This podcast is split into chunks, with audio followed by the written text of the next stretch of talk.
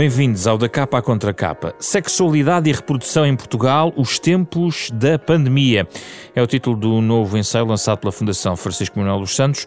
O seu autor é Miguel Oliveira da Silva, professor de Ética Médica da Faculdade de Medicina da Universidade de Lisboa, ginecologista e obstetra no Hospital de Santa Maria.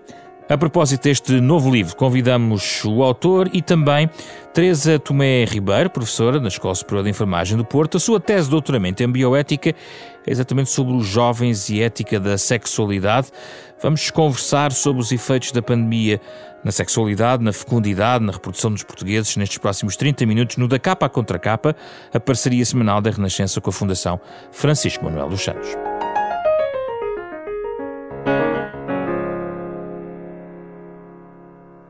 Muito obrigado pela vossa presença. Miguel Oliveira da Silva está aqui comigo em estúdio. Teresa Tomé Ribeiro, a partir dos nossos estúdios de Gaia. É um gosto recebê-los no nosso programa. Miguel Oliveira da Silva, comece por si. O seu livro vai para muitos caminhos, muitos caminhos uh, que não nos remetem, como poderíamos eventualmente pensar pelo título de capa, para comportamentos da nossa casa, da nossa vida, dos nossos casais, das pessoas, das famílias, mas também para um enquadramento uh, social, sanitário, de políticas públicas na área da saúde. Por que é que decidiu juntar e alargar essa reflexão uh, a, essas, a essas dimensões? Ora, uh, muito obrigado pelo convite, uh, José Pedro Frazão. Um cumprimento muito, muito especial à professora Teresa Tomé Ribeiro e os meus agradecimentos à Rádio Renascença em Fundação Francisco de Santos. Ora bem, como obstetra eh, que trabalha no Hospital Santa Maria e que, portanto, vê grávidas várias vezes por semana, eh, obviamente que eu não podia deixar de sentir as consequências práticas que a pandemia eh, decretada pela OMS em março de 2020 teve na fecundidade da população em geral, concretamente em Portugal. Obviamente que houve consultas que mudaram drasticamente, houve consultas presenciais que desapareceram durante vários meses, em, uh, no meu hospital por dois ou três meses, noutros por muito mais, uh, por tempo excessivo, penso eu, em alguns casos, tanto em hospitais como em centros de saúde. Quando essas consultas presenciais retomaram a grávida, ainda hoje em muitos hospitais, não pode ir à consulta acompanhada, sobretudo nos hospitais públicos, ou em alguns hospitais públicos, não pode ir acompanhada pelo respectivo marido ou companheiro, como queiramos, e muitas vezes teve que estar sozinha no parto e no puerpério a seguir ao parto. Ora bem, isto fez com que, seguramente, e com toda a apreensão económica e insegurança e ansiedade, desde, lá, desde logo à volta do vírus, o vírus provocaria lesões maternas ou lesões fetais, eh, com toda a, a ansiedade económica e laboral, etc., fez com que, sabemos, temos esses dados hoje, a natalidade que já estava em Portugal em baixa, éramos já o quarto país mais envelhecido do mundo, o terceiro mais envelhecido da Europa, se tenha acentuado essa quebra da natalidade por efeitos da pandemia.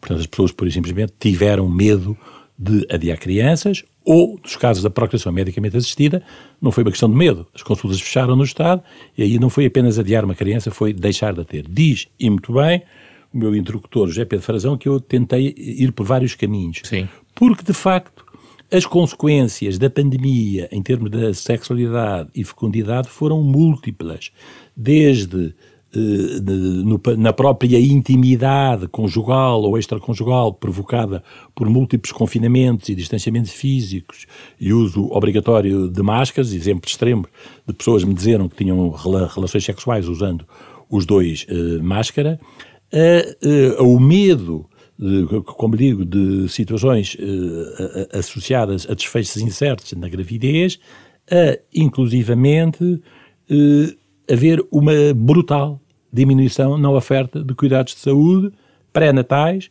cuidados de saúde na procriação medicamente assistida.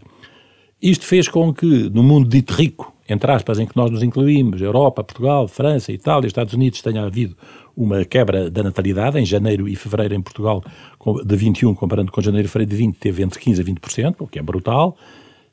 Mas, apesar de tudo, com o aumento de partes nos hospitais privados, podemos ver porquê. Inversamente, e para acabar de responder à sua pergunta, nos países muito pobres, isto por falta de acesso a métodos contraceptivos, que mesmo assim houve sempre entre nós, houve um aumento da natalidade com o, por falta de acesso a contraceptivos, com aumento de pobreza, aumento de mortalidade materna, mortalidade infantil, violência doméstica, mutilação genital feminina, portanto, tudo indicadores que acompanham o aumento da pobreza. Não, não houve um debate que eu tivesse organizado sobre a pandemia que não tivesse chegado à conclusão do agravamento das desigualdades em todas as áreas e nesta também, e está também a fazer uma reflexão global, não é? Não é só Portugal, mas é também, sobretudo, em relação aos países mais ricos e aos mais pobres, não é isso? Seguramente, exatamente. A sua reflexão chega às vacinas, também fala sobre as vacinas.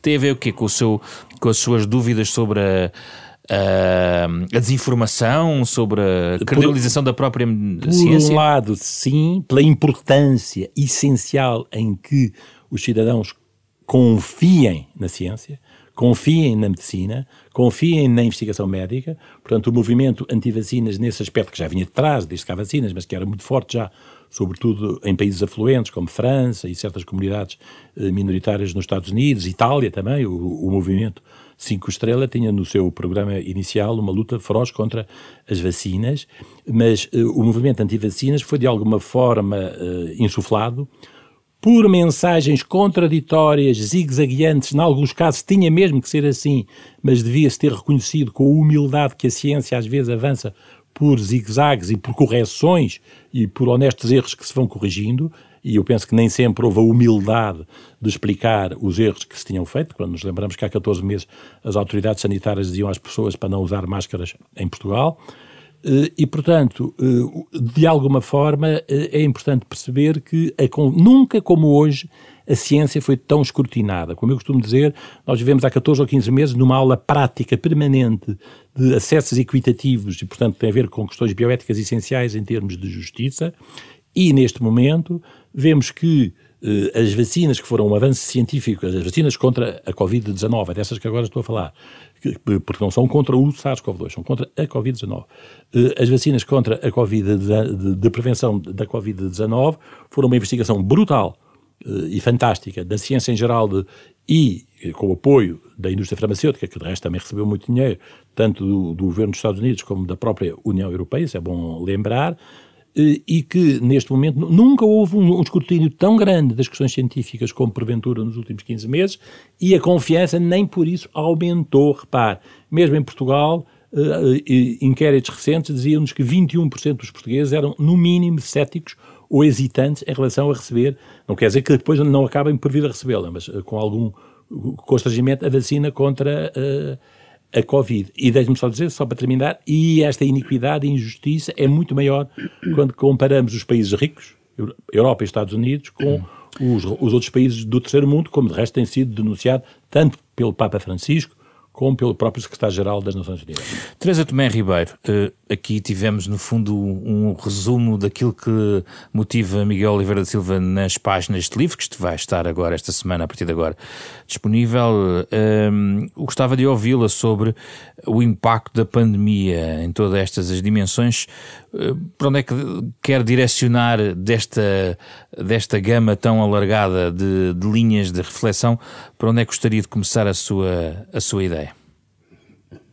Olá, uh, boa tarde. Eu agradeço o convite à Rádio Renascença e tenho muito gosto em estar aqui com o, com o professor Miguel Oliveira da Silva. Obrigado. É e, e, e, e agradeço-lhe o livro, não é? Porque, porque na verdade tem imensa informação de, de imensas áreas ligadas com, com a saúde sexual e reprodutiva e o comportamento de, e a vivência da sexualidade do, dos portugueses e dos casais e, e, e, é sempre muito bom quando temos um trabalho assim feito, em que, em que apanha muito de muitos lados, o que é muito rico, não é? Porque é difícil chegar a toda esta informação de uma maneira só. E, e consegue-se com este livro. E, portanto, acho que, que, vai, que tem muita utilidade e que foi muito oportuno.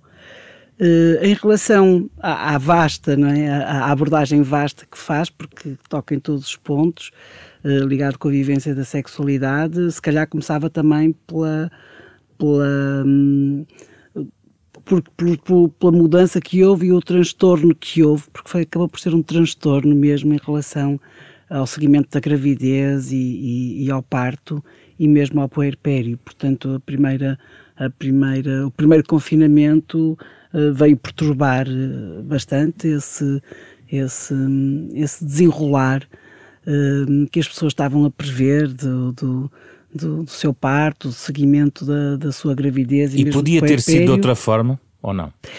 No, no início, uh, não. No início não podia ter sido de outra forma, porque conhecíamos muito pouco este novo vírus, uh, não se sabia, não se sabia, na verdade, uh, que mais, que mais aspectos é que se poderiam esboçar e, o que, e, e tudo, que tudo que tinha a ver com, com saúde materna e fetal e, não, não, e portanto houve, houve aí o que tem que haver, não é? De repente fecha-se tudo e faz-se o mais rigoroso possível. Mas depois, conforme fomos andando e, e muito, e muito uh, já já ao fim de seis meses de, de percebermos como é que, que, se estavam a expressar o, o como é que este vírus começava a expressar, eh, poderia, na verdade, ter-se eh, em alguns sítios facilitado mais ou dado mais apoio ou conseguido que que, que as pessoas, que, que, as grávidas e os, e, os, e os maridos e os pais dos bebés tivessem, e as avós hum. também, que, uhum. tivessem mais presentes e mais próximas e, e as visitas e assim. O professor claro. Miguel da Silva escreve a dado passo que, de, de certa maneira, devemos se calhar aproveitar para repensar os cuidados de saúde. Há que corrigir prioridades, repensar tarefas, reduzir listas de espera, iniquidades na saúde sexual e reprodutiva expostas e aceleradas pelo efeito da pandemia. Eu gostava de saber se vem algum sinal de que isto vai acontecer, professora. Hum, se quer que lhe diga, hum, acho que sim. Acho que sim, quer dizer, só, eu falo só uh, na forma de acesso.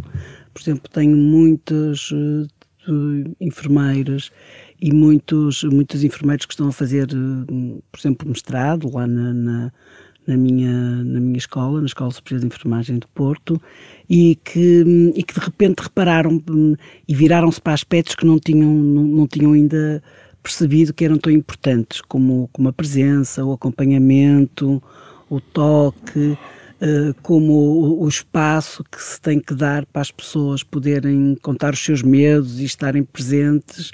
Uh, portanto, isso, acho que toda esta sensibilidade uh, cresceu imenso e, portanto, a humanização dos cuidados vai ser uma, uma realidade maior, estou em crer, pelo facto de termos sentido o que era ter cuidados que não podiam ser, não podiam uhum. corresponder aos critérios uhum. da humanização, não é? Sim. Porque foi isso que aconteceu.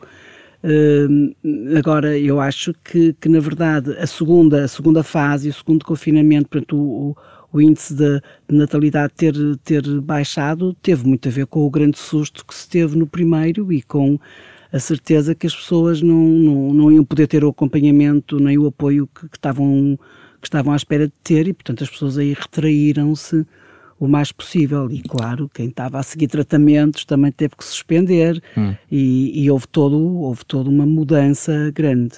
Miguel, Mas eu acho que estas fases assim Sim. de grande crise uhum. nos fazem pensar muito no que é essencial. E eu acho que que nos centrarmos no, no, essencial foi, foi o, é, é, o que tem interesse e é o que começa a acontecer. Eu vou aproveitando Portanto, para colocando. Acredito, acredito sim, no futuro. Sim, sim. Vou aproveitando aqui também para colocar alguns tópicos que Miguel Oliveira da Silva vai, vai dando no livro. Eu, por exemplo, uh, há uma passagem, eu diria bastante crítica, professor, em relação à, às teleconsultas. Porque se um novo modelo nos digitalizar o acesso à saúde, esta questão vai permanecer para lá da pandemia, professor Miguel Oliveira da Silva? Uh, sem dúvida que sim. Eu, eu gostaria de primeiro eh, realçar e sublinhar a importância que a professora Teresa de Ribeiro fez sobre uh, a humanização dos cuidados, a, a, aumentarmos a nossa sensibilidade enquanto, digamos, nos centramos no essencial e que nesse aspecto é evidente que nada substitui a presença, o próprio Papa Francisco tem falado sobre isso, nada substitui a linguagem corporal, eh, nada substitui o acompanhamento, o toque, um espaço próprio em que eh, as pessoas eh, possam, digamos, revelar o que as preocupa. E com toda a inteligência artificial, com toda a utilidade que o digital, da medicina digital, que indiscutivelmente te terá e que é uma inevitabilidade, há uma frase que é importante, é que eu gosto de que resto cito no meu livro, é que a medicina nunca pode deixar de ser uma ciência clínica apoiada em dados. Clínica no contacto presencial com os doentes. E nunca pode passar a ser o inverso, que é uma ciência de dados apoiada por clínicos. Portanto, não são algoritmos nem, eh, digamos, eh, excessos de poderes de inteligência artificial que vão ditar a humanização e a sensibilidade dos cuidados médicos, neste caso da saúde reprodutiva, neste caso da saúde sexual, e penso que um enorme desafio é repensar, em termos de políticas públicas, eu gostaria de ver o Ministério da Saúde e as diversas sociedades científicas, ordens dos médicos, concentrar esforços e harmonizar e haver uma consonância de interesses no sentido de eh, privilegiar uma medicina humanizada na era pós-pandemia, pós-Covid. Sentiu sentiu também nesta dinâmica eh, outra das grandes conclusões até agora da pandemia em nível social e económico, que foi a sobrecarga sobre as mulheres uh, neste período? Sobrecarga sobre as mulheres em todos os aspectos, e isso também talvez seja uma das causas adicionais de quebra de natalidade dos países, digamos, mais afluentes, eh, como é o caso, desde que sobrecarga das mulheres logo em casa, durante o auge do, do confinamento, em que têm não apenas elas que fazer teletrabalho, como que ter os respectivos que têm filhos em casa, muitas vezes, na esmagadora maioria dos casos, com condições logísticas deficientes e até com acesso deficiente à internet, portanto, não apenas teletrabalho para a mulher ela própria, como para os filhos terem, digamos, eh, acesso eh, informático à escola em condições deficientes, além de todas as tarefas domésticas que já tinham, portanto, houve esse acréscimo. Daí, talvez, que tenha uh, aumentado, como se diz, uma pandemia dentro da pandemia, os casos de violência doméstica. Mas não precisamos de ir a esse extremo. Na, digamos, nas tarefas domésticas do dia a dia. Se o teletrabalho continuar, essa tendência que detectou na pandemia provavelmente vai continuar. O teletrabalho vai continuar, não com certeza com a intensidade absoluta que vimos no, nos momentos mais altos das vagas mais, mais intensas. É mau para a saúde da algo mulher? vai continuar. Eu penso que é sempre bom sair de casa e é sempre bom voltar, sair de casa para trabalhar e voltar a casa para trabalhar. Penso que eh, trabalhar no sítio onde temos as nossas atividades lúdicas, afetivas, eh, domésticas, por obrigação, sempre, porque não temos outro recurso, porque não temos outra opção, eh, e em exclusividade, uma coisa é o teletrabalho, continuar dois dias por semana, três dias por semana, ou umas tardes, uns meios tempos. Penso que isso vai ser uma inevitabilidade. Isso, de resto, vai criar inúmeros problemas a muitos escritórios que vão ficar vazios, muitas empresas que neste momento já estão a pensar o que vão fazer a tanto espaço vazio. Uh, professora Teresa Tomé Ribeiro, isto implica uma mudança também no comportamento das pessoas neste novo quadro. Gostava de ouvir também sobre estas alterações que podem eventualmente ficar depois da pandemia, sendo aparentemente aqui consensual nesta mesa de debate que os impactos da pandemia foram negativos e existiram claramente sobre a saúde sexual e na saúde reprodutiva. Uh, assim como, como, como estava a dizer o professor Miguel, uh, na verdade, a mulher em casa, em teletrabalho e, e, com a sobrecarga toda de tudo, não é? foi, um, foi, foi um impacto grande. Isto porque não se consegue muito abstrair de, de estar a trabalhar e de estar a reparar que uma criança está a fazer qualquer coisa mal, ou está a sujar, ou a partir, ou a Portanto, este eh, é, é difícil, portanto, é, é, é, saudável, é saudável uh, a mulher uh, sair, uh, ir trabalhar e conseguir, e conseguir ter estes momentos, né? como, como estava a dizer, de sair e trabalhar e trabalhar fora e depois quando chegar chega para um tipo de trabalho diferente, isso é importante. Claro que também pode aproveitar bastante quando está em casa em teletrabalho, tendo as crianças na escola, portanto as coisas vão, vão, vão, se poder mudar e conciliar e vai haver muita gente a preferir sempre alguns períodos de teletrabalho em casa que se concentra mais do que saída. Mas uh, em relação ao, ao, ao confronto do, do futuro uh, e, do, e, do, e do lugar de trabalho da, da mulher, uh, por mais que queiramos achar que não, continuamos a ter uma visão negativa da maternidade. E, e as empresas e os empregadores, eh, por mais que se diga ou por mais que se tente passar a imagem de que não é assim, o facto é que têm. E, portanto, uma mulher que teve nesta crise, na pandemia, e que, que chega ao, ao trabalho e com, com, a possibilidade de estar, de estar grávida, uh, não é assim muito bem encarado pelo empregador. Eu acho que, infelizmente, não temos ainda políticas que favoreçam a maternidade, que respeitem a maternidade no fundo, no todo que ela precisa. É mais um fator e, para agravar, digamos, esse, esse problema da natalidade em Portugal, não é, professora? É. Muitas vezes as mulheres têm, têm as jovens, eh, as jovens mulheres, que na verdade fazemos tudo ao mesmo tempo, porque quando somos jovens, somos férteis, temos projetos afetivos fortes e, e ao mesmo tempo temos carreiras a desenvolver, que são para se desenvolver também nessa altura.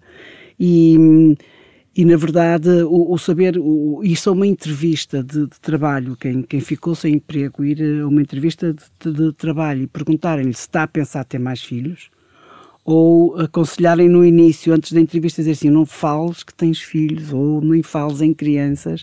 Portanto, este tipo de, de, de situação eh, não parece muito do nosso, do, do, nosso, do nosso tempo e, de, no fundo, de uma Europa que necessita de de ter um crescimento diferente, eh, mas, mas passa-se e, e, e, esta fragilidade do emprego, do, do trabalho que, todas, que, que, toda a gente sentiu, as mulheres sentiram-no também associado à maternidade. E, e, e, na verdade isso tem, isso tem impacto, tem impacto na natalidade, eh, porque, porque a, a mulher retrai-se. Vidas adiadas, no fundo, professor Miguel Oliveira da Silva, foram adiando. Quem queria, por exemplo, ter um filho, se calhar foi adiando por melhores condições financeiras, por melhores condições sanitárias.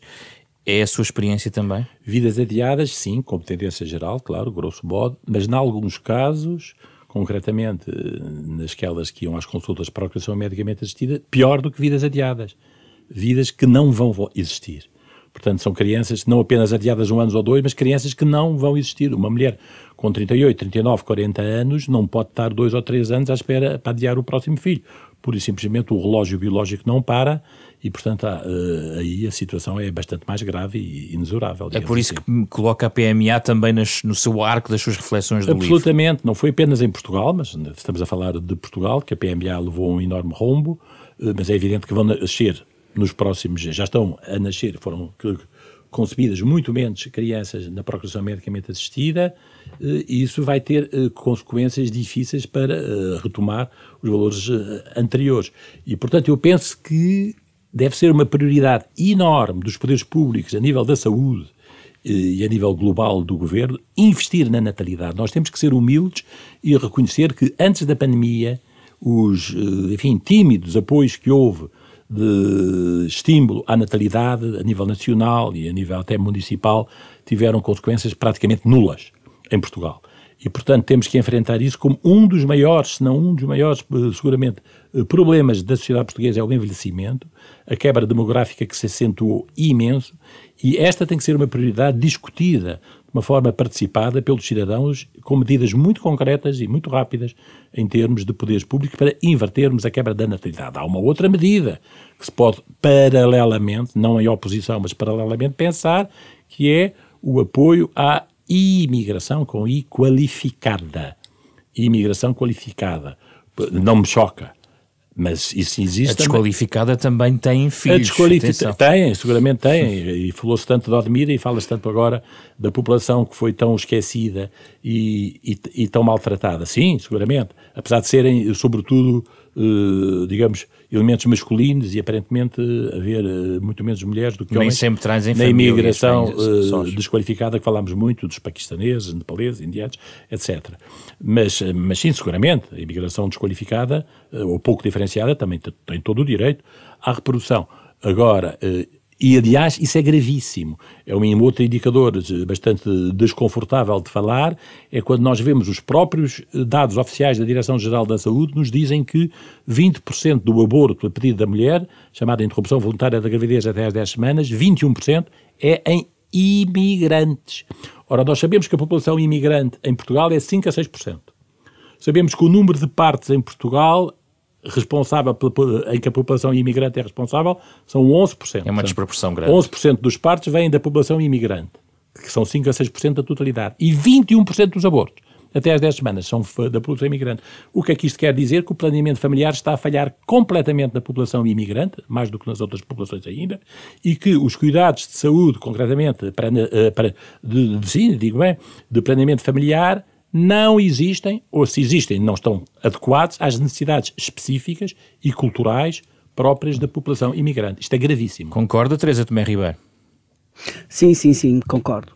Uh, nós, durante muito tempo, uh, tivemos a preocupação, a nível da, da, da saúde familiar, de, de, montar consultas de saúde sexual e reprodutiva multiculturais, com, com adaptadas às diversidades de, de, da, nossa, da, nossa, da nossa população imigrante. E, e, e mesmo assim não, não, não se conseguiu, e portanto eh, as pessoas não, não têm muitas vezes o, a informação do, da possibilidade de acesso que têm uh, a consultas gratuitas, uh, a uma consulta sempre aberta que existe de, nos, nos, nas unidades de saúde familiares que existe para receber as mulheres que queiram fazer uma consulta de, de planeamento familiar, de saúde sexual e reprodutiva, não têm essa informação e, e, e na verdade depois recorrem só em ao, ao hospital ou, ou às urgências eh, no caso de, de, de problemas e isso é, é grave e, e, é uma preocupação a ter-se. Aliás, isso também e, se refletiu também na questão dos rastreios de cancros, não é? Sim, isso tudo, quer dizer, refletiu-se mesmo, mesmo em, em, tudo que tem a ver com a saúde. Com a saúde. Mas um, um, um aspecto que, que também tem vindo a preocupar é, é em relação aos jovens, não é? Em relação aos jovens e, e isso também está, está muito bem expresso no, no, no livro do, do, professor Miguel, eh, em relação aos, aos jovens e, e, aos, e, a toda uma, um acesso de, de informação eh, ou desinformação, um acesso a tudo que tiveram nos, nos momentos em que estiveram parados e os relacionamentos que tentaram que tentaram eh, ter por, através das redes virtuais, virtuais. Eh, e, e, foi, e foi impressionante a mudança uh, que trouxe e, e, o aumento até da utilização da pornografia em jovens, o que é uma idade de procura e de descoberta e não tendo convívio e não tendo a abertura do, da conversa, do contacto, das discussões, do, do, da troca de impressões que, que é o mundo dos, dos jovens na, nas escolas, ficarem confinados em casa, reduzidos, uh, uma procura de um clique com, com um dedo em, todo, em tudo o que há disponível, levou-os por caminhos, alguns, uh, bastante perturbadores e, portanto, esta preocupação... Faz mal à saúde, na verdade. Faz mal à saúde Não é? mental é? porque começa-se a, a, a, fazer nós na cabeça, não é? Numa idade em que estas discussões são necessárias ter em grupo e e com professores e com pais. E, portanto, também, também estamos a contar que os próximos dois, três, quatro anos nos tragam manifestações novas, diferentes e, e, e, não, tão, e não tão úteis eh, como pretendíamos no crescimento hum. e no desenvolvimento da sexualidade dos jovens. Este é um dos tópicos do seu livro, professor, tem a ver com os afetos, não é? Eh, a alteração nos afetos, não é?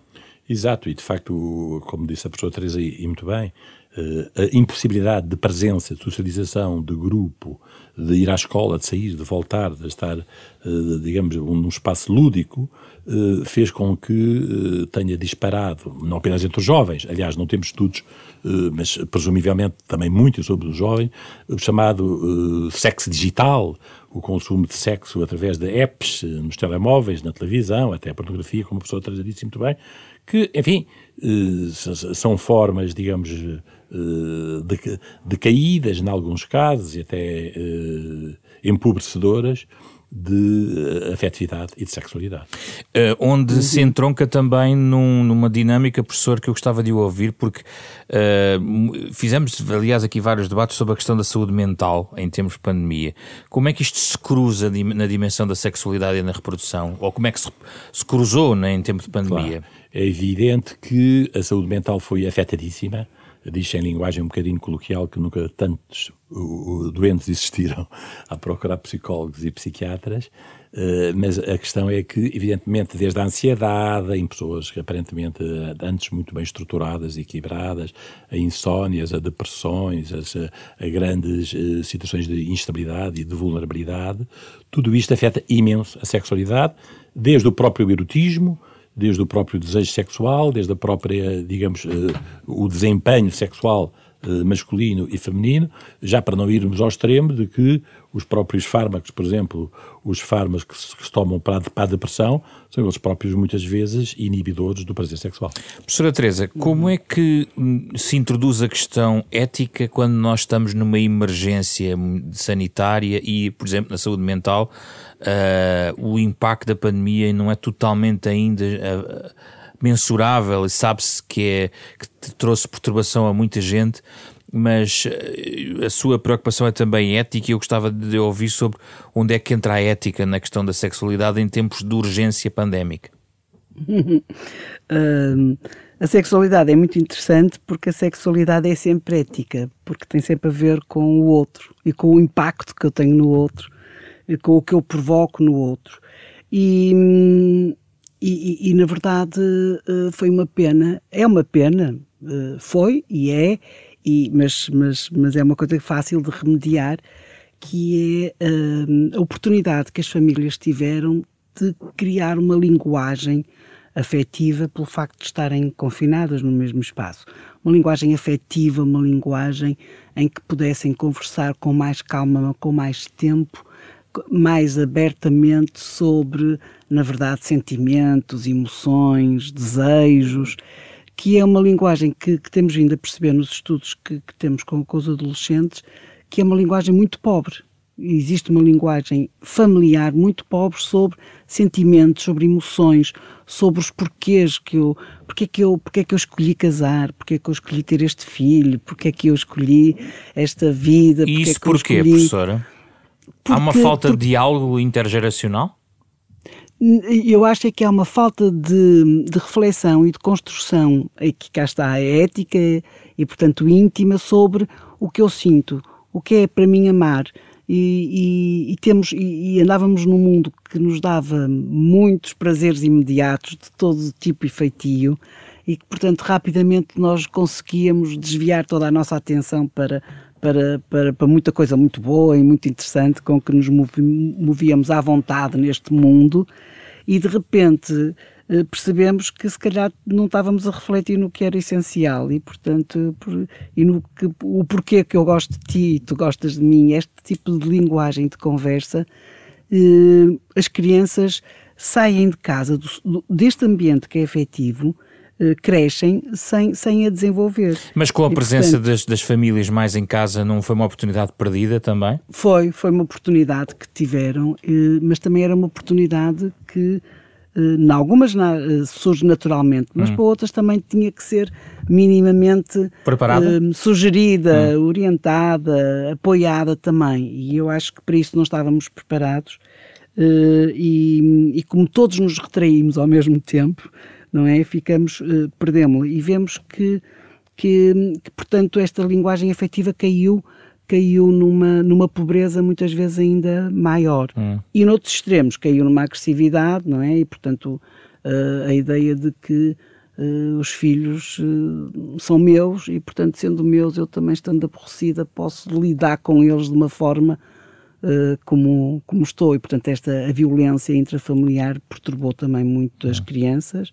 Outros pais deixaram os filhos ficar sem mais fechados, portanto, em vez de aumentar o diálogo, uh, diminuiu. E, e, por exemplo, ainda outro dia estava, estava a ler uns artigos sobre novos fenómenos de, de, de, violência, de uma certa violência e depressão sobre, sobre os adolescentes, e, e esta nova uh, pressão que se criou, que já não é o da agressão sexual, mas da agressão afetiva, o que eles chamam um, breadcrumbing, que é como migalhas secas, em que há uma dependência uh, nas redes sociais, uh, conseguem criar uma dependência afetiva da, da mensagem que estou à espera e que fico presa e que não vem e depois vem uma mensagem a dizer que afinal gosto de ti. E este, esta, esta prisão afetiva ligada com os com, os, com as redes sociais. É, eu gostava de, de ouvir o professor sobre isto. Professor.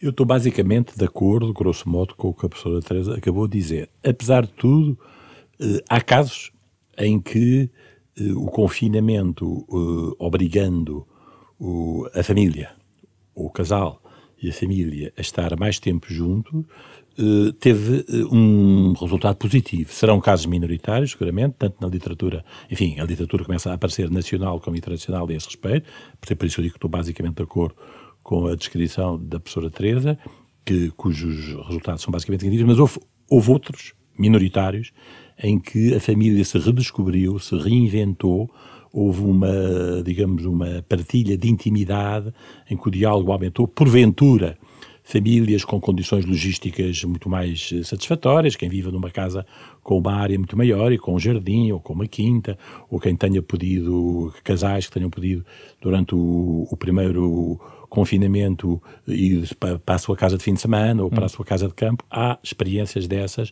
que são verdadeiramente gratificantes e enriquecedoras. Então agora sim eu quero uhum. perguntar, perguntar Miguel Oliveira da Silva Uh, Deixa-me só. Sim, sim, sim, diga, diga, diga, professora. Uma coisa, sim, exatamente, acho, acho, eh, eu, eu tive algumas uh, uh, casais com, com, com crianças pequeninas que na verdade deliciaram-se, não é? Deliciaram-se por ter uhum. estado em casa, deliciaram-se com o, com o bebê e com a hipótese que tiveram de ver aquele bebê fazer, crescer e fazer um ano, não é? E portanto, uma coisa que seria uma experiência, portanto, há uma ligação ali de certeza que, que, que nas, nas, famílias com as crianças mais pequenas foi mais fácil esta, esta vinculação afetiva uh, de, de, poder ver uma criança uh, crescer. Uh, dos, claro, com mais velhos é mais difícil e com os adolescentes as pessoas têm que estar mais preparadas.